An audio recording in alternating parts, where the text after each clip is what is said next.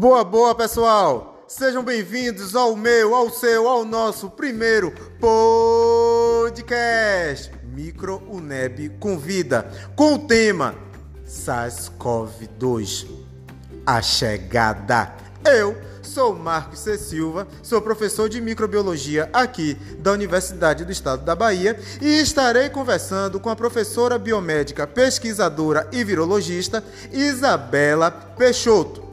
Entretanto, uma observação importante ser feita. Esse podcast está sendo baseado nos dados que temos nos meses de julho a agosto de 2020. Isso é importante ser dito porque estamos vivendo uma pandemia e todos esses dados podem mudar. Então, pessoal, vamos lá! Seja bem-vinda, professora Isabela.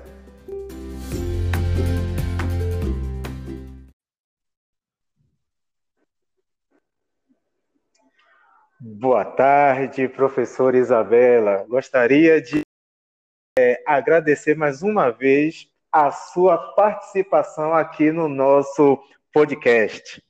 Olá, Marquinhos, o prazer é todo meu. É, em meio a essa pandemia, são as novas formas de estar perto, né? Então, o podcast é uma Isso boa é oportunidade de divulgar a ciência de uma forma clara e que outros colegas possam aproveitar. Muito obrigado. E como é o nosso curso aqui de extensão da UNEB, é, eu vou começar com algumas perguntas que estão sendo lançadas agora a respeito desse coronavírus e também sobre o Covid. Então, é, eu gostaria de saber de você, Isabela, o que é que você poderia dizer para nós? Qual a origem desse vírus? Qual seria a origem desse vírus? Essa é a grande pergunta, né? Vários grupos, através de análise genética, estão, estão tentando descrever o ponto inicial, aonde foi a mutação, aonde ocorreu essa a característica que a gente tem desse vírus de causar essa patogenia tão grave. Então, alguns estudos têm demonstrado, através de sequenciamento genético e comparação de sequências gênicas, que o SARS-CoV-2, né, que é o vírus responsável pela doença que chama COVID-19, ele tem um genoma Isso. 96% similar, semelhante a um vírus é, da do mesma família, do mesmo grupo, que causa infecção em morcegos. Então, essa primeira análise genética comparando o genoma completo do vírus com outros genomas completos depositados em bancos de dados específicos, trouxe essa primeira semelhança. Então, se acredita é, que através de recombinação genética, que tem acontecido provavelmente em morcegos e em outros animais silvestres, que são muito, que é bem comum na China, tem originado essas primeiras mutações. Só que uma coisa é a mutação que acontece nesses animais, uma outra coisa são as mutações que faz com que esse vírus se adapte à célula humana e cause toda a questão patológica mesmo, que é a COVID-19. Então, se tem essa ideia que essa primeira mutação tem acontecido nos morcegos, mas existem outros animais silvestres sendo estudados é, como possíveis hospedeiros, como possíveis é, hospedeiros intermediários que facilitaram esse processo de mutação. É, na virologia, tudo é possível. Então, no momento que um vírus, por exemplo, o vírus que tem a facilidade e afinidade por células humanas, é, sofre uma mutação numa célula de morcego, consegue se adaptar a outros animais que eles estão suspeitando, por exemplo, de um animal silvestre característico é, da região da China que chama pangolim. Essas mutações que acontecem nesses diferentes hospedeiros faz com que o vírus adquira características, modifique suas proteínas, para que eles fiquem mais é, é, possível essa, essa transmissão entre outros é, em outros organismos. Então, a grande questão agora já se sabe da participação do morcego, já se sabe que possivelmente esse vírus é, teve contato com outros hospedeiros intermediários é, silvestres que estão presentes no mercado de animais silvestres de Wuhan e tenta se encontrar o hospedeiro final, que foi o último hospedeiro por onde esse vírus passou, onde ele teve a capacidade de adquirir uma mutação que tem afinidade pelos receptores celulares é, das células pulmonares, fazendo com que ele se tornasse, então, o SARS-CoV-2, que é uma, uma, um vírus bem diferente em algumas características da família coronavírus, principalmente que infectam o humano, por, por essa afinidade com receptores de células pulmonares, uma alta afinidade. Então, existem suspeitas que esse hospedeiro intermediário seja também um, um animal silvestre chamado rato de bambu. É, não se tem certeza que seja ele, mas há receptores de células pulmonares desse animal é semelhante aos receptores celulares de humanos. Então, foi várias mutações. A gente não sabe triar em quanto tempo isso aconteceu, se foi durante muitos meses ou se foi realmente nesse período do início de dezembro de 2019, mas esses estudos genéticos tentam encontrar esses pontos de semelhança do SARS-CoV-2 com outros animais silvestres. A grande questão agora é descobrir aonde foi o ponto-chave, aonde aconteceu essa mutação que tornou ele tão semelhante e tão afim das nossas células. Entendi. E esse seu, é, sua fala remete já a uma próxima pergunta que temos aqui. É o que é que difere esse SARS-CoV-2 dos outros coronavírus e o que facilitou a sua disseminação? É, a questão do, da, do coronavírus, ele é uma família que causa infecções respiratórias simples. Então, a grande maioria dos vírus da família coronavírus causa infecções respiratórias simples que passava-se despercebida.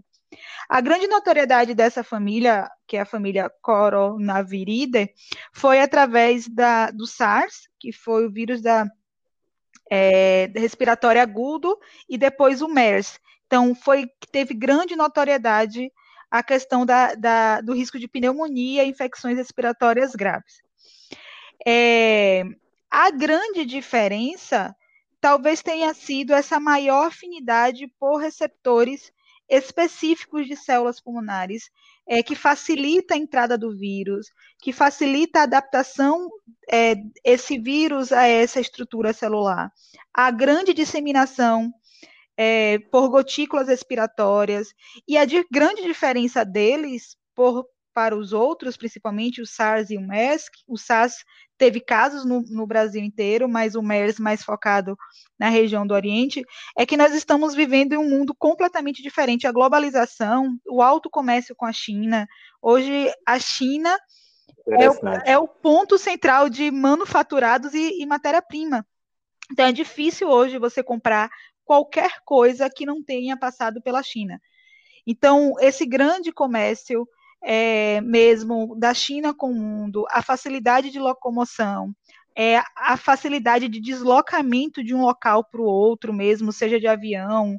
É, hoje você está na China, amanhã você já está é, na África e depois você já está em outro país, assim. Então é muito fácil a circulação. Então, alguns, um ponto importante é essa grande globalização e o comércio mesmo a questão comercial.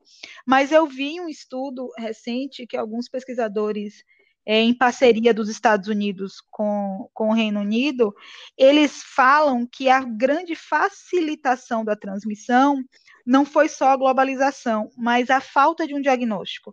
Então, inicialmente, eu tinha uma, uma infecção respiratória, é, característica mesmo de infecção respiratória viral, que já se tem um protocolo é, de controle, mas que não se sabia a grande é, o caos que poderia acontecer, a taxa de transmissão e os efeitos mesmo patogênicos graves que essa infecção poderia acontecer. Então, demorou muito da suspeita de uma epidemia para a distribuição e a facilidade de diagnóstico. Porque eu posso separar, quando eu tenho um diagnóstico específico, eu consigo separar quais são os casos leves de influenza, que é muito comum no Justamente. mundo inteiro, com, com o caso da Covid-19. O risco a taxa de mortalidade maior, a associação com comorbidade. Então, a falta de um diagnóstico rápido facilitou muito a disseminação do vírus. A, a, falta de diagnóstico atrasou as medidas de isolamento, de contenção. Então, como foi algo tudo muito novo, se acreditava que seria mais do mesmo. Já se sabia como agir numa suspeita de SARS, já se sabia como agir em uma suspeita de um novo influenza ou um novo surto de H1N1. Só não se esperava a taxa de transmissão tão rápida e, o, e a taxa de mortalidade maior em, nessa associação com comorbidades.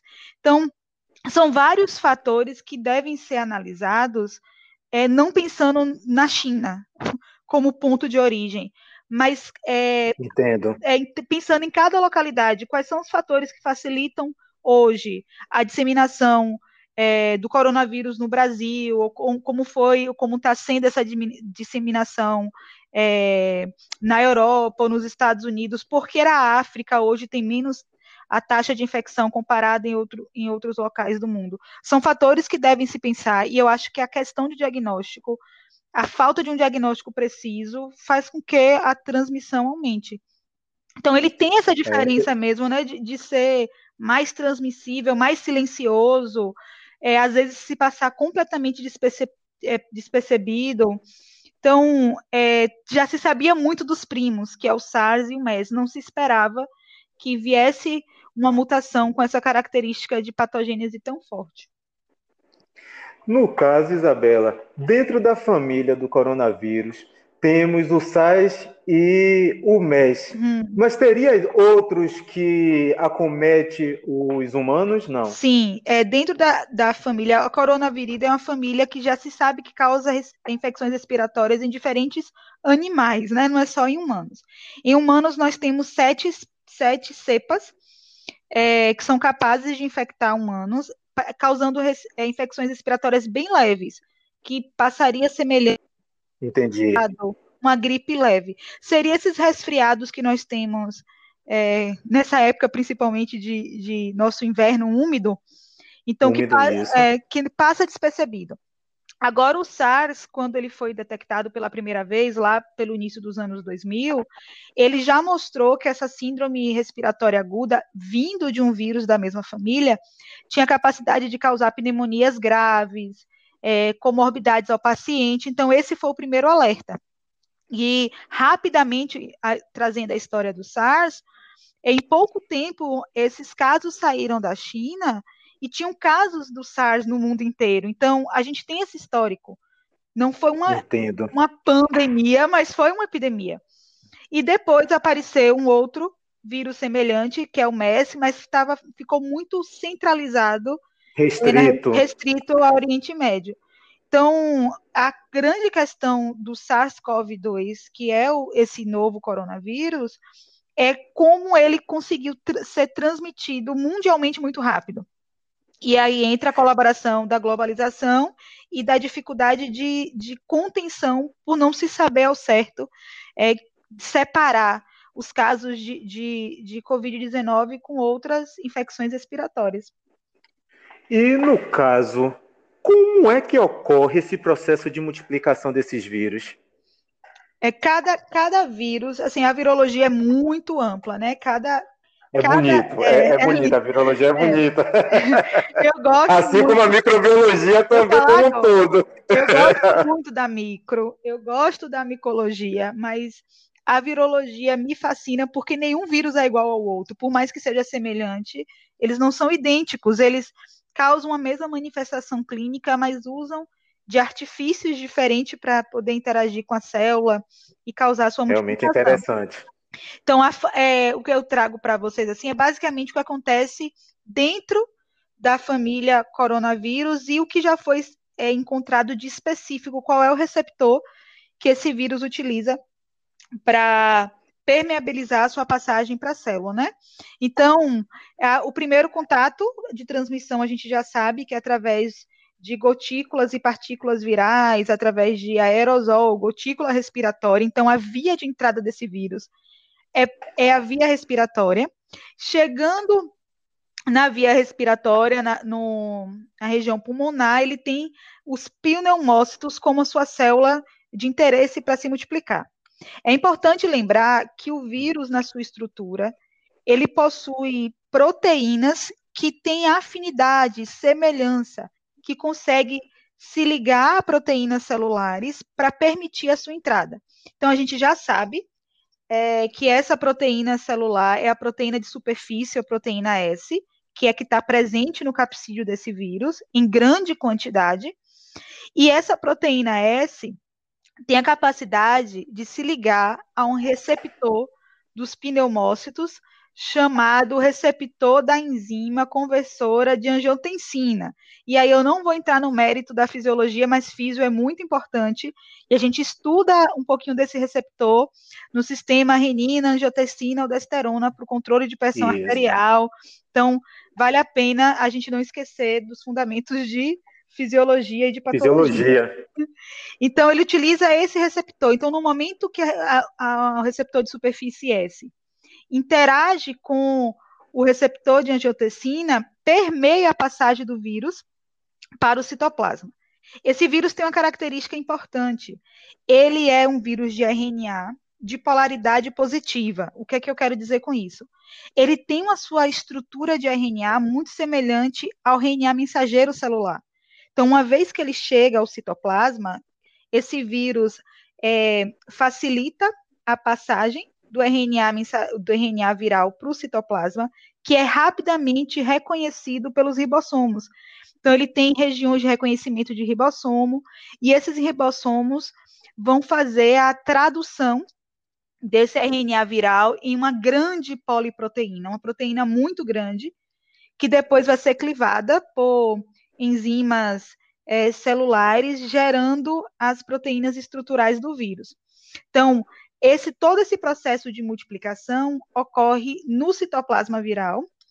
Depois da síntese dessas proteínas, esse vírus vai ser montado. Então, o seu material genético, é, as suas estruturas de capsídio vão ser montados é, no retículo endoplasmático, encaminhado então para o complexo de Golgi, para a partir daí, através de vesículas, eles serem exocitados da célula. Então, esse vírus ele não gera a lise da célula para poder é, ser liberado para o ambiente. Ele sai por brotamento, então ele vai sendo exocitado pela membrana celular. Então, por ser um vírus de RNA polaridade positiva, esse ciclo de, de multiplicação ocorre, ocorre de uma forma mais rápida. Ele é rapidamente reconhecido pelo ribossomo, essas proteínas são produzidas, essas proteínas depois serão clivadas, o vírus montado e, e vai acontecer esse processo de exocitose. Então, essa, essa é uma característica comum dos da família coronavírus, né, dos coronaviridas. A diferença é que a gente já sabe qual é o receptor que esse vírus utiliza para entrar na célula. A entrada então, na célula. Então, eu posso utilizar essa estratégia para tratamento ou para uma molécula bloqueadora. Recentemente, eu vi um trabalho, acho que foi até essa semana, que se mostrou que, diferente dos outros vírus SARS e MERS, o SARS-CoV-2 tem uma mutação genética que faz com que ele expresse muito mais receptores de superfície, que é essa proteína S, do que o, os outros vírus. O que isso quer dizer? Então, ele tem mais receptores para se ligar à célula, o que facilitaria esse processo de multiplicação. Mas traz um benefício. Se eu tenho, se eu já sei qual receptor que ele entra na célula, e qual é a proteína do vírus que é utilizado para esse processo de multiplicação, que é a proteína S, essa proteína S vai ser o alvo para a produção de vacina, como realmente tem acontecido.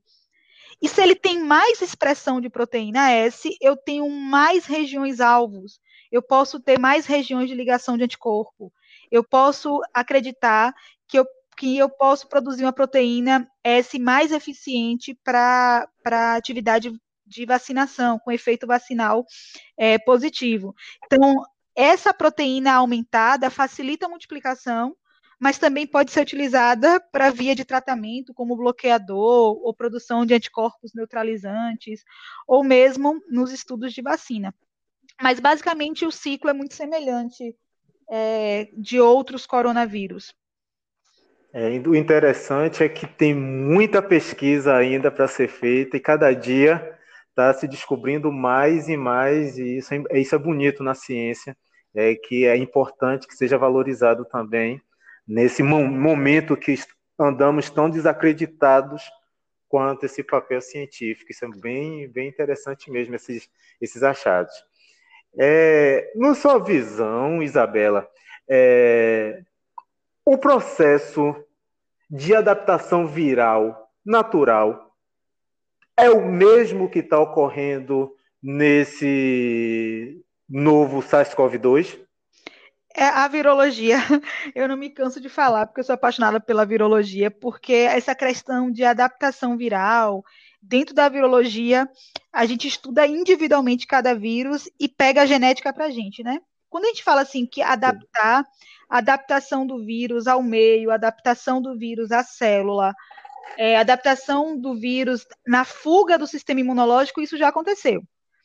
Tanto aconteceu que ele não, não houve é, em nenhum momento bloqueio desse processo adaptativo até que ele tenha a capacidade de infectar hospedeiros humanos. Esse processo de adaptação é o que a gente fala da evolução, sofre interferência de seleção natural. Então, esse vírus passou por alguns hospedeiros intermediários e não conseguiu sobreviver, mas ele conseguiu se adaptar ao morcego, que facilitou a passagem é, dele para ser transmitido em outros animais silvestres. Ele conseguiu se permear, é, permeabilizar essa passagem e se multiplicar nessas células. Então, tudo isso a gente tem que acreditar que já aconteceu. Esse processo de adaptação vem de duas formas. Ou essa, ou for, são mutações mesmo pontuais que acontecem o tempo inteiro nesse processo de multiplicação. Então, uma vez que um vírus se multiplica, ele quer se multiplicar o mais rápido possível, para que a célula não perceba que ele está ali. Justamente. Então, nesse processo, é, nesse processo, muita, muita, muitas mutações acontecem é, troca de nucleotídeo que vai interferir na expressão de um códo, no reconhecimento de um aminoácido. Isso é muito conhecido.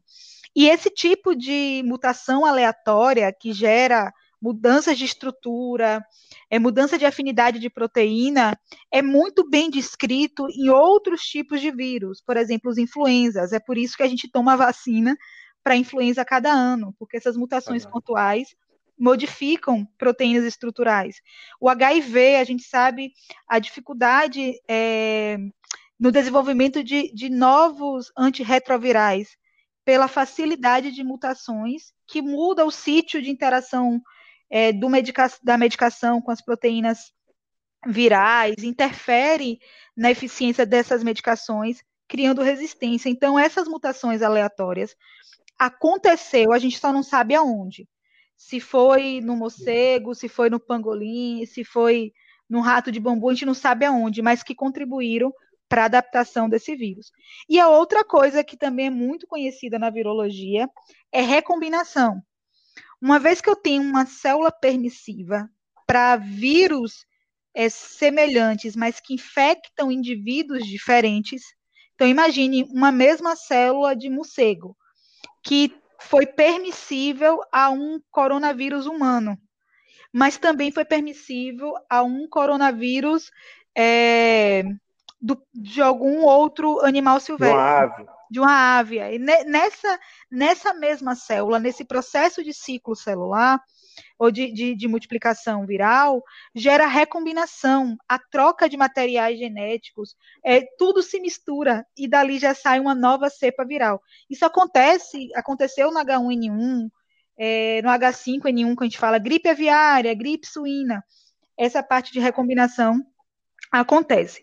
O que a gente quer descobrir agora, o mundo inteiro quer, quer de alguma forma essas respostas, é o quanto a característica genômica desse vírus veio de recombinação ou veio de mutação aleatória, para justificar essa maior patogênese, essa pneumonia viral mais grave, essa a característica de maior virulência, de maior interação com o receptor de, de angiotensina. Se eu conseguir essas explicações, ajuda muito em possíveis tratamentos ou possíveis pontos de bloqueio eu saber, eu, eu posso saber em qual área atuar para bloquear a replicação do vírus ou para bloquear a saída do vírus da célula.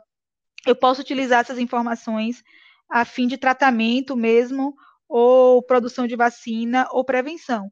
Mas o vírus se adapta o tempo inteiro.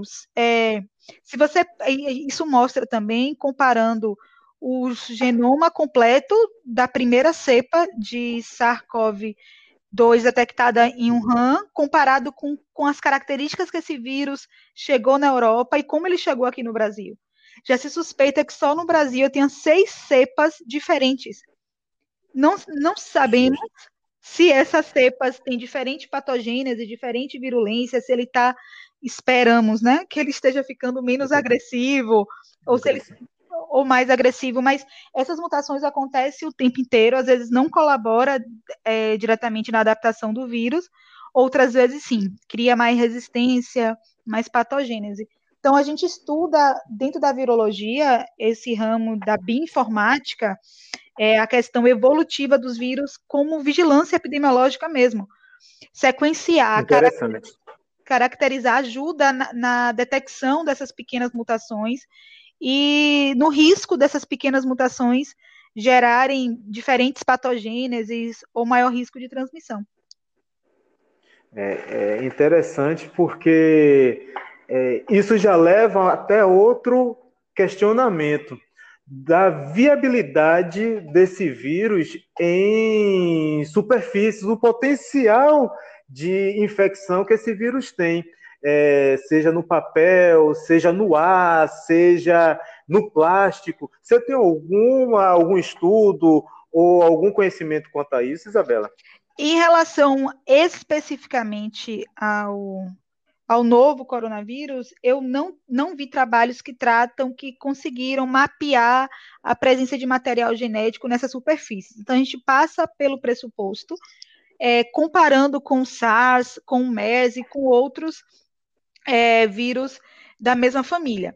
Então, é, a questão da sobrevivência vai depender de qual tipo de superfície ele está, quanto tempo ele está, a temperatura daquela superfície, é, a quantidade de vírus naquele material, tudo isso vai interferir para que esse, esse objeto, é, esse fomit, né, esse, esse material inanimado, seja veículo de transmissão. Alguns estudos demonstram que é possível detectar material genético do coronavírus em papelão por 24 horas, no aço em até 48 horas no plástico em até 72 horas, no cobre em até 4 horas. Mais importante do que imaginar quanto tempo o vírus fica numa superfície é entender as formas de transmissão. A forma de transmissão principal é o contato pessoa com pessoa, através de gotículas é, é, de respiração, partículas virais presentes em saliva, essa é a principal forma de transmissão. Mas a gente não pode descartar a possibilidade da transmissão em superfície. É, por isso que agora Entendo. nós viramos é, um, quem faz supermercado, né, um terror. A gente tem medo de pegar as Sim. coisas. Justamente pegar as coisas, é. a sacolinha, tá e tá chega em casa, higienizar tudo aquilo. É, a gente sabe, a gente não pode deixar de, de entender que existe sim um risco é, de transmissão através de superfície. Eu só não posso, eu não tenho como estimar por quanto tempo aquele vírus esteve ali na garrafinha do supermercado, na bancada da minha casa. Então, eu preciso seguir as duas vias de, de proteção, tanto do contato quanto de superfície. Eu acho que a gente nunca mais vai no supermercado ou vai tratar as nossas compras do mesmo jeito. É, eu lembro da, da, grande pandemia de H1N1 que trouxe o hábito do álcool gel, né? Todo mundo usa álcool gel pós-pandemia H1N1. Eu acho que a essa pandemia vai trazer para a gente o cuidado um com o outro, porque a gente não se atentava que às vezes é, é, não é educado eu ir para um ambiente fechado, resfriado e não ter medidas de, de, prevenção. Então a gente tinha esse hábito, né? Vou assistir a aula, sala fechada, resfriado. Gripado, resfriado. E a gente não, não sabia nem, nem ao certo como conter essa transmissão. Esse é um, uma, uma uma coisa que vai mudar nos nossos hábitos. E a outra, o outro hábito é de, de higienizar tudo que a gente tem contato. A gente não acredito que verduras, legumes a gente sempre fez, mas ninguém parou para pensar que um dia eu estaria passando álcool em gel e lavando detergente, é, lavando saco de arroz. A gente nunca parou para imaginar que chegaria que nesse, nesses, nessa superfície teria um risco de transmissão de infecção. Então, esses hábitos vão ter que ficar para a vida inteira. Nunca mais a gente vai para o supermercado do mesmo jeito e não vai guardar as compras na geladeira e no armário do mesmo jeito. Justamente porque essa relação do mercado é interessante, porque você vai no mercado, você tem aquela questão da escolha, você fica escolhendo, você toca, você devolve, você pega, você devolve, e você pega outra, escolhe. Então, isso, até esse hábito, está se mudando, que as pessoas já olham, não, eu quero aquele, pega e já coloca no mercado. E até como você trouxe, o cuidado dentro de casa.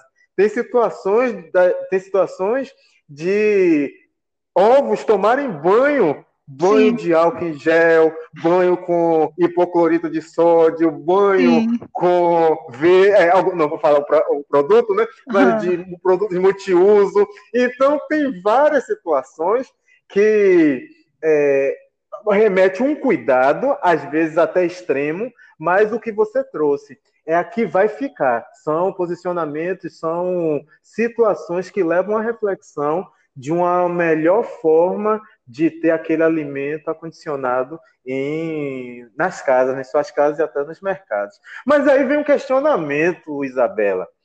Qual a sua opinião quanto ao desenvolvimento de um medicamento ou vacina efetiva contra o Covid-19, já que estamos vivendo um momento de, é, de, não vou falar, de um momento de preocupação porque estamos em busca de uma cura, de fato. E a esse momento angustiante que estamos vivendo, estar tá recluso dentro de casa e em busca de uma vacina e até de um medicamento. Qual a sua opinião quanto a isso?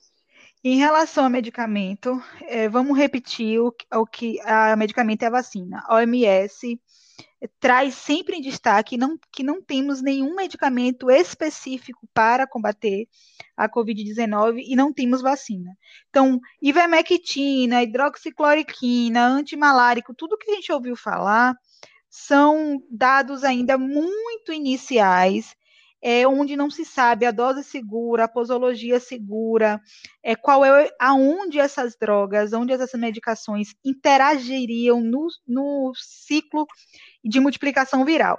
Porque é uma coisa importante a gente pensar que a medicação pode agir bloqueando alguma etapa da multiplicação do vírus dentro da célula, ou neutralizando ou interferindo na entrada do vírus da célula ou na circulação do vírus mesmo é, na corrente sanguínea para transmissão, como forma de transmissão.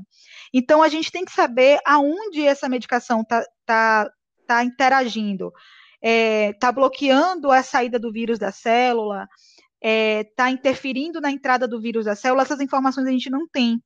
E quando a gente suponha, por exemplo, tem um antirretroviral sendo utilizado é, em teste, se eu não me engano, em Israel, para tratamento da Covid-19, mas eu sei qual, qual é a função dessa medicação. Ele é um bloqueador é, da polimerase que faz a síntese do material genético viral. Então, eu sei onde é que ele age. Eu tenho que ver agora qual Entendo. a posologia, qual a dose segura. É diferente de você levantar teorias de que ivermectina, do que hidroxicloroquina, do que antimalárico funcionou. Eu, falta um pouco de, de relevância nesses estudos. O que me preocupa muito e que eu tenho escutado muito é a comunidade médica replicar essas informações para o paciente sem fundamento científico. Como cientista, eu tenho que puxar a sardinha para o meu lado. A gente replica, a gente é, faz o mesmo experimento várias vezes, compara dados até garantir que aquele tratamento é eficiente. Então, falta artigos que assegurem que a hidroxicloroquina, a ivermectina e qualquer outra medicação seja suficiente para tratar o vírus, a infecção. O que a gente pode ver são medicações que podem ajudar o paciente na questão de sintomatologia.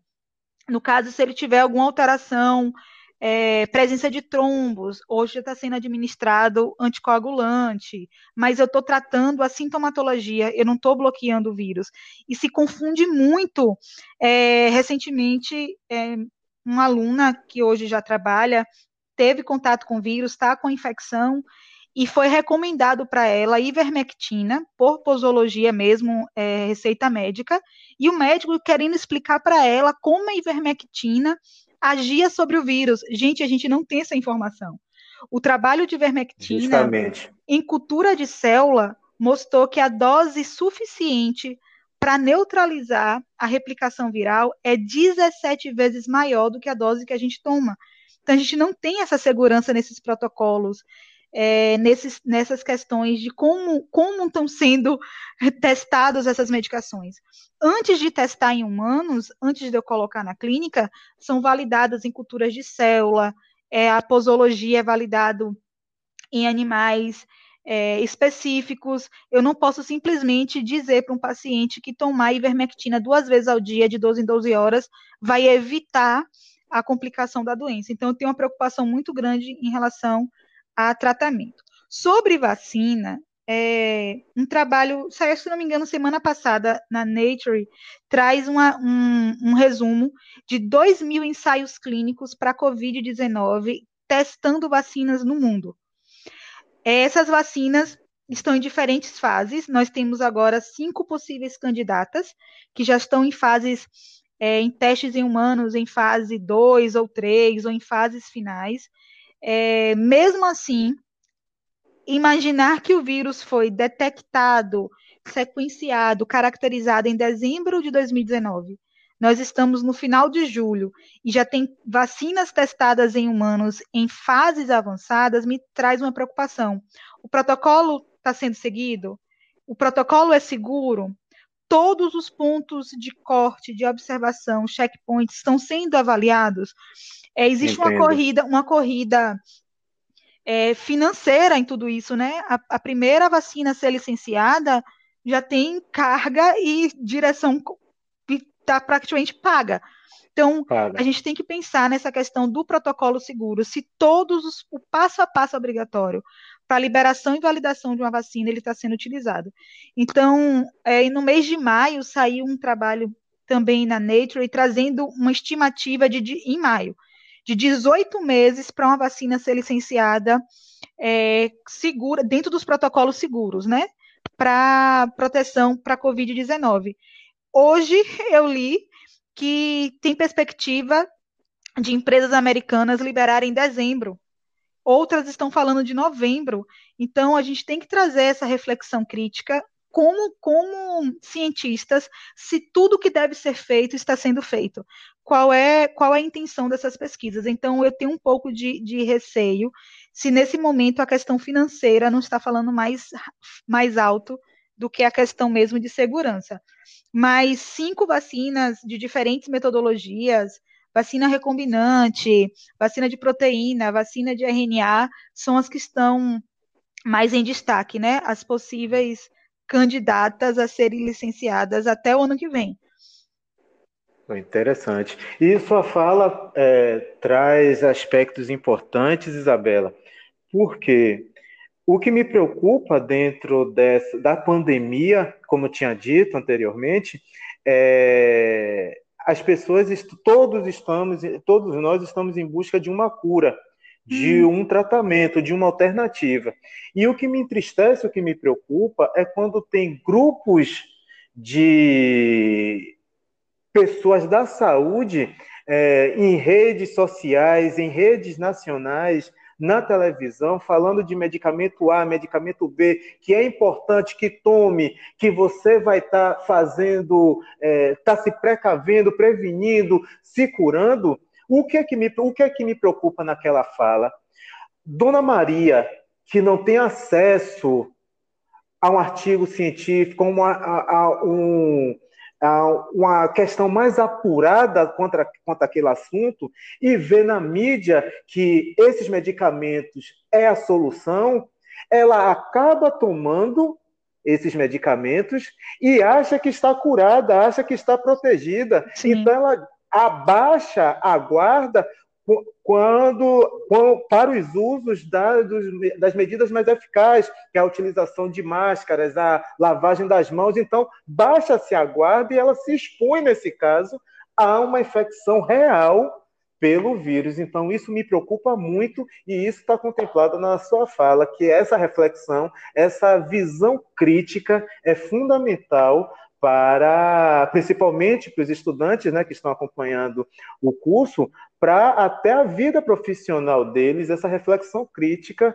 quanto ao, a tratamentos, a abordagens, a atitude frente a qualquer situação que ele encontre no, na jornada deles, na jornada profissional deles. E aí eu venho com outro questionamento. Desculpe, é, Isabel, você queria falar alguma coisa? Não, que o, é, é só é, colaborando com o seu comentário, que o papel de estar em um ambiente universitário é ter senso crítico. A gente tem que aprender a desconfiar até de nós mesmos. Existem alguns trabalhos que às vezes são um tanto quanto assim é, extremistas demais. A gente tem que, tem que levar em consideração e, de, e conscientizar os nossos, se a gente puder pelo menos conscientizar o que está ao nosso redor, desmistificar que nenhuma dessas medicações tratam nada, não evita nada, tomar é, qualquer medicação dessa como forma profilática não é a forma correta. É, se a gente conseguir mudar o nosso ambiente ao nosso redor, a gente já faz uma grande diferença no meio dessa confusão, né? De falas desencontradas. E a gente precisa entender isso. Não tem nenhuma dessas drogas tratam, nenhuma dessas drogas evitam a transmissão, evita a infecção e que a gente não pode descuidar é, das normas e cuidados que estão estabelecidos. Justamente, Isabela. E aí vem uma preocupação. Há possibilidade de nova pandemia no futuro? Ai, essa acho que a gente nunca imaginou que realmente existiria uma pandemia, né? Todo mundo que assistia aquele filme Contágio, Contágio nunca imaginou, verdade. nunca imaginou que a gente realmente faria parte de daquele roteiro. Do elenco, do elenco, né? É, do é elenco. É nunca. É verdade. Que a gente estaria desesperado atrás de uma vacina, a gente nunca imaginou que em estádios é, seriam construídos hospitais como o filme retratava. É, isso depende muito do que a gente vai, vai aprender como lição. É, é, na história da humanidade, vários fatos aconteceram para mudar o nosso curso e trazer entendimento e trazer mesmo mudança de atitude. Depende do que é que, do que, o que é que vai ser a, vai sair de proveitoso. O que é que nós vamos fazer é, pós-pandemia? Porque a pandemia, tipo, os casos de Covid, eles vão diminuir, eles não vão cessar. A gente não vai desaparecer com o vírus no mundo, a gente vai conter. Então, o que é que a gente vai trazer de aprendizado? O que eu acho importante é valorizar esses inquéritos epidemiológicos é, de circulação mundial dos vírus. Isso já é feito um pouco isolado, então é, trazendo também um pouco da minha realidade, o Laboratório de Virologia da UFRA faz isso há muitos anos, é, analisa, sequencia, caracteriza vírus, arbovírus e outros vírus que circulam no Brasil, identificando algumas diferenças em algumas mutações pontuais, isso chama vigilância. Então, esses laboratórios fazem isso muito isolado. É importante criar uma rede de vigilância mundial é, monitorar, sequenciar, caracterizar essas possíveis mutações que pode ser alvo é, para maior taxa de infecção ou maior é, taxa de transmissão desses vírus. Então a gente vai ter que aprender é, como estar tá um passo à frente dessas adaptações virais, como monitorar a adaptação viral. E outra coisa eu, que eu acho importante é ter um protocolo do que fazer caso é, em qualquer local do mundo tenha-se outro, outra possível epidemia ou pandemia viral.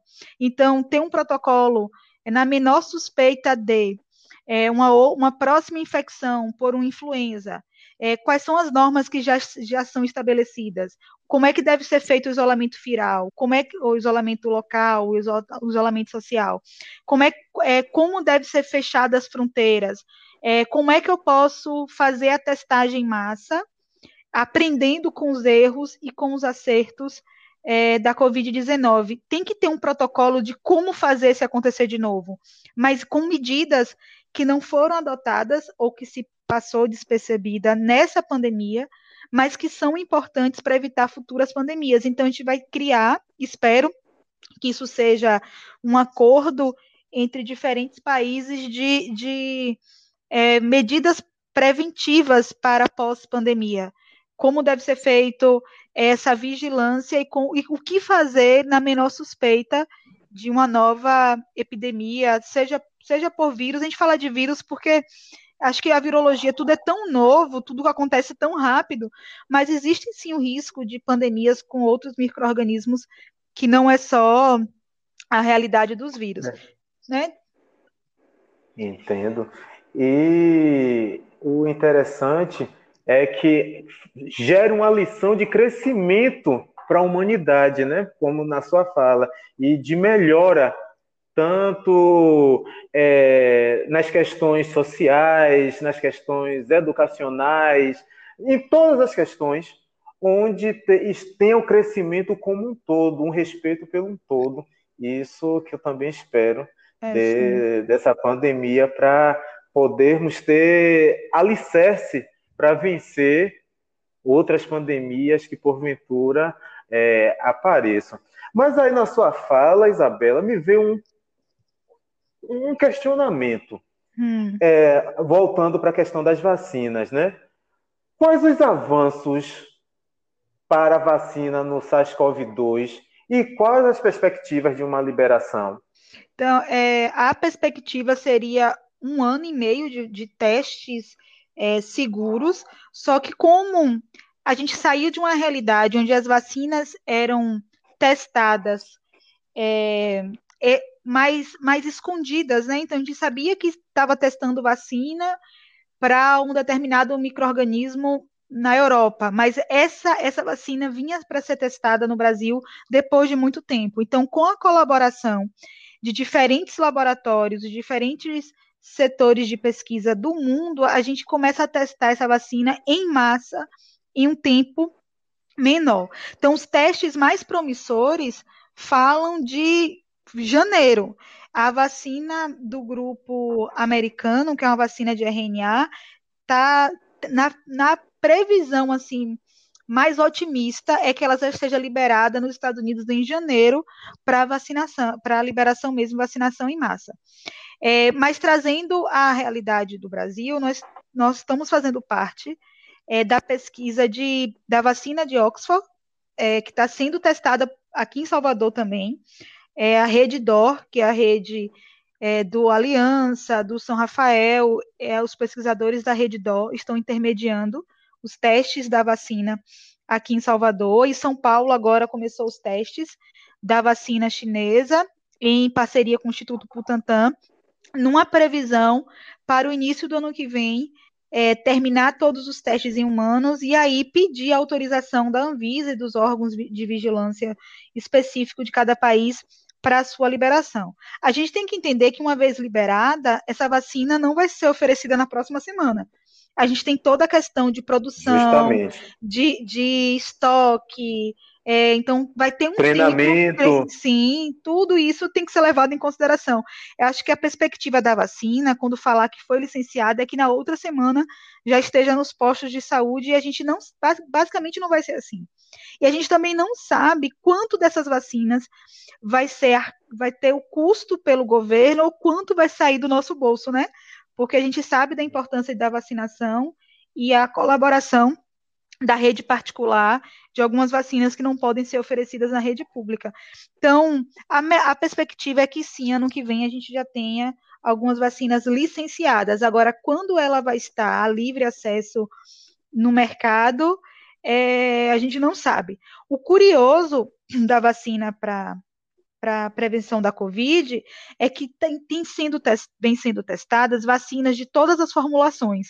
Tudo aquilo que a gente aprendeu nas aulas de imunologia, de produção de vacina, tem para vacina de Covid. Então, nós temos vacinas de DNA, vacinas de RNA, é, vacinas de microorganismo atenuado, de microorganismo morto, de partículas inativadas, de v, é, v, VPLs, a gente tem de tudo. Então, agora a corrida é saber qual, é, qual dessa metodologia consegue imunizar melhor, gerar maior concentração de anticorpos neutralizantes nesse indivíduo e saber a dose segura, se precisa de reforço ou não, ou se essa vacina é eficiente para toda a vida, ou se você precisar de novas vacinas anuais, como no caso da influenza, ou reforço a cada ano ou a cada cinco anos. Então, essa administração da vacina que está sendo atestada, é qual é a dose segura e o tipo de administração seguro. Então, vamos esperar que 2021 nós tenhamos né, essas informações mais claras e que, que a vacina seja justa. Essa é uma das preocupações também. Eu tenho que ter uma vacina que seja acessível, eu não posso ter uma vacina que seja disponível apenas uma classe da população por conta do custo é, envolvido né, na produção dessa vacina. Senão não vai ter sentido. É importante, uma reflexão importante é essa. E você falando dessas questões imunológicas, Isabela, gerou até outro questionamento. É, o paciente, quando, o indivíduo, quando está com as sintomatologias de um possível é, Covid-19, vem vários testes na cabeça. É, molecular, é, teste rápido, é teste lisa. Então, quais os testes disponíveis para o diagnóstico e quais os mais indicados, Isabela? Aí gera dúvida agora, porque todo tem laboratório oferecendo todos os testes, né? Com preços semelhantes e, e, a gente não consegue diferenciar. Nós temos duas categorias de teste para detecção da infecção é, Covid-19. Nós temos o PCR em tempo real, que é um teste de biologia molecular que tem a capacidade de detectar o genoma do vírus em amostras biológicas. No caso da infecção COVID, é utilizado amostras é, respiratórias coletadas com suave nasofaríngeo. Então, nessas amostras vão ser realizada a extração do material genético e um, uma técnica de biologia molecular que chama PCR em tempo real, que detecta e quantifica o genoma do vírus naquela amostra. Então, comprova que existe é, partícula viral, genoma viral naquela amostra. A técnica de biologia molecular é a técnica confirmatória, é a técnica segura para identificar a infecção e confirmar os casos de Covid-19 qual é a grande questão do, do PCR? Eu não posso fazer a qualquer momento. A melhor, o melhor momento para realizar é logo no início dos sintomas, ou basicamente ali até 10 dias, que é o momento onde eu tenho ainda as partículas virais presentes é, na região respiratória, o risco de transmissão. Esse método, através desse método, eu consigo tanto identificar pacientes com a infecção, com os sintomas, e confirmar que ele tem a infecção, o COVID, ou eu posso também separar os indivíduos assintomáticos, que é uma grande, é, uma novidade dessa infecção. É a grande parcela de pessoas assintomáticas, mas que transmitem o vírus, porque o vírus está presente nas gotículas respiratórias. Então, o teste confirmatório, o teste seguro é o PCR. Numa outra linha de diagnóstico, eu tenho os testes sorológicos. A intenção dos testes sorológicos é saber se o indivíduo produziu anticorpo ou não, tendo contato, pós-contato com o vírus. Aí eu tenho vários métodos. Eu tenho o teste rápido, que é o que está mais mais propagado, que, que até agora farmácias podem vender teste rápido para a detecção da Covid-19, ou alguns testes mais confiáveis, que são uns testes automatizados, ou testes também imunoenzimáticos, que é o ELISA. Independente se a gente vai utilizar a, a, o teste rápido ou ELISA, a grande característica desse teste é que ele não confirma a presença do vírus, esses testes detectam a presença de anticorpo, se o indivíduo foi imunizado ou não pós-contato. Então, o fato de eu ter um paciente que optou pelo teste sorológico, que, de, que detecta anticorpos IgM, que são anticorpos é, produzidos mais recentemente, que a gente costuma dizer que são de fase aguda, que detecta é, resposta imune mais recente, ou os testes que detectam IgG, que detectam a resposta imune mais, é, mais progressa, que detecta é, uma possível cura ou recuperação pós-infecção, esses testes estão detectando resposta imune. Eles não estão detectando a partícula viral, muito menos o genoma viral. E aí, a depender de qual teste eu escolha, eu vou ter testes melhores, com maior capacidade para detecção desses anticorpos, ou testes menos eficientes. Então, eu tenho uma ressalva muito grande sobre os testes rápidos, que a Anvisa liberou mais de 160 testes é, disponíveis no mercado para comercialização, testes que variam de ótima sensibilidade, que é uma capacidade excelente de menor concentração de anticorpo, o teste reagir, ou de ótima especificidade, que assim tem certeza mesmo uma vez que ele dá reagente que é COVID, para alguns testes rápidos de qualidade duvidosa. Então, esses testes rápidos, o fato de aparecer uma IgM, um IgM reagente ou um IgG reagente, eu não estou confirmando a questão da infecção.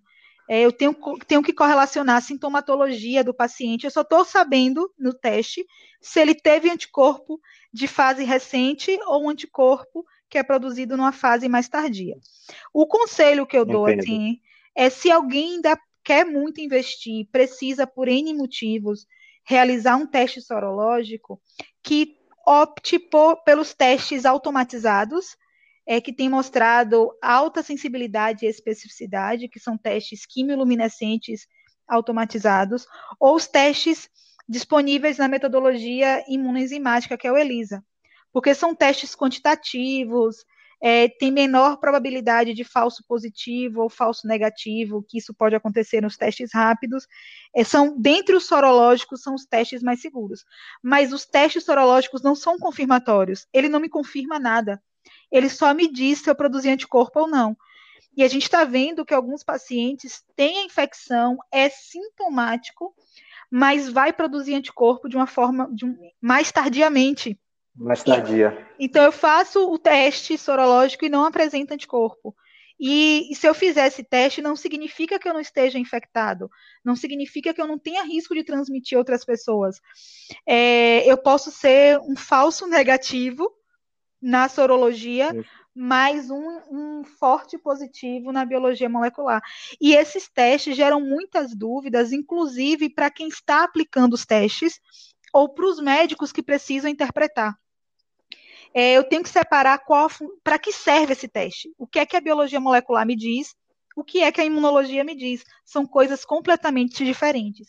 E levando em consideração histórico do paciente, é, sintomatologia, risco de infecção, é, contato direto com um paciente é, que se mostrou ativo com a doença. Então, tudo isso deve ser levado em consideração. Não é apenas ir no laboratório e realizar o teste.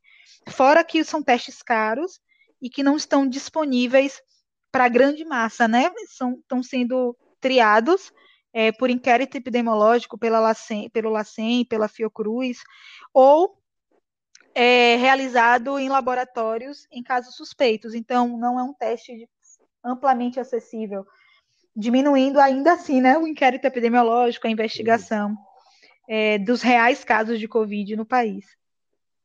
E isso é interessante, Isabela, porque positividade nos testes sorológicos, a produção de anticorpos, infelizmente, até o momento, não significa que esteja imune para o Covid, como você Sim. trouxe simplesmente está mostrando que você responde, respondeu contra o, a presença do no microorganismo em alguma fase do processo. Sim. Então tem que é, essa sua fala foi importante por causa de, nesse nessa perspectiva também. E para concluirmos, Isabela, qual a mensagem final que você deixa para nós e todos os outros estudantes? é, que principalmente tenham esse senso crítico na leitura. A gente não precisa ir longe para conseguir informações de confiança. Tenham o hábito de sempre ler a Organização Pan-Americana de Saúde, a Organização Mundial de Saúde, é, ter o hábito de ler artigo para filtrar essas reais informações, o que passa de especulação e do que é realmente concreto em relação à pandemia. É, infelizmente, nesse momento, a gente não tem nada além do que as normas e cuidados que estão sendo impostos. Então, quem puder ficar em casa, quem puder conscientizar dos seus, os hábitos de higiene, o isolamento, tentar ao máximo, que às vezes é impossível, né? Porque as pessoas em algumas condições precisam trabalhar, mas quem puder ao máximo seguir o que está sendo preconizado pela Organização Mundial de Saúde, ainda é o que é seguro. É, essa, essa falta de, de confiança científica desses dados é porque está tudo muito novo, então a, a pesquisa não para. Os trabalhos estão sendo publicados dia a dia para nos trazer respostas. Algumas ainda não foram concretas, mas isso não significa que a gente não esteja próximo a uma solução. Mas enquanto essa solução não chega, o que a gente pode fazer é cuidar, um, cuidar de nós e cuidar do, de quem nós amamos, né? A única forma que a gente tem para prevenir. E tenham esse hábito. É, a Sociedade Brasileira de Imunologia, a Sociedade Brasileira de Microbiologia, a Sociedade Brasileira de Medicina Tropical compartilha artigo todos os dias. Então, a, a forma de se manter blindado, de ter conhecimento sobre essas informações científicas é lendo é um hábito que a gente tem que criar para a vida. Na verdade, isso a gente tem que aprender desde o dia que a gente entra na, na universidade, né? Que a, o aprendizado é diário, é contínuo. E, e aproveitar essa oportunidade para criar essa habilidade de senso crítico e de interação mesmo com a ciência. Justamente, Isabela. Eu queria agradecer muito a sua participação aqui no nosso podcast. É, vários esclarecimentos, super é, leve as abordagens e só tenho para agradecer mesmo a sua participação. Espero que todos é, tenham gostado, continuem estudando e, se puder, fique em casa. Se não puder, use as máscaras, use máscara e tenha o máximo de higiene fora de casa e dentro de casa também, para tentarmos conter essa infecção, que são esses hábitos que ainda temos como garantia de um controle melhor. Então, agradeço a presença de todos, espero que todos tenham gostado e nos encontraremos em breve. Tudo de bom para vocês. Tchau.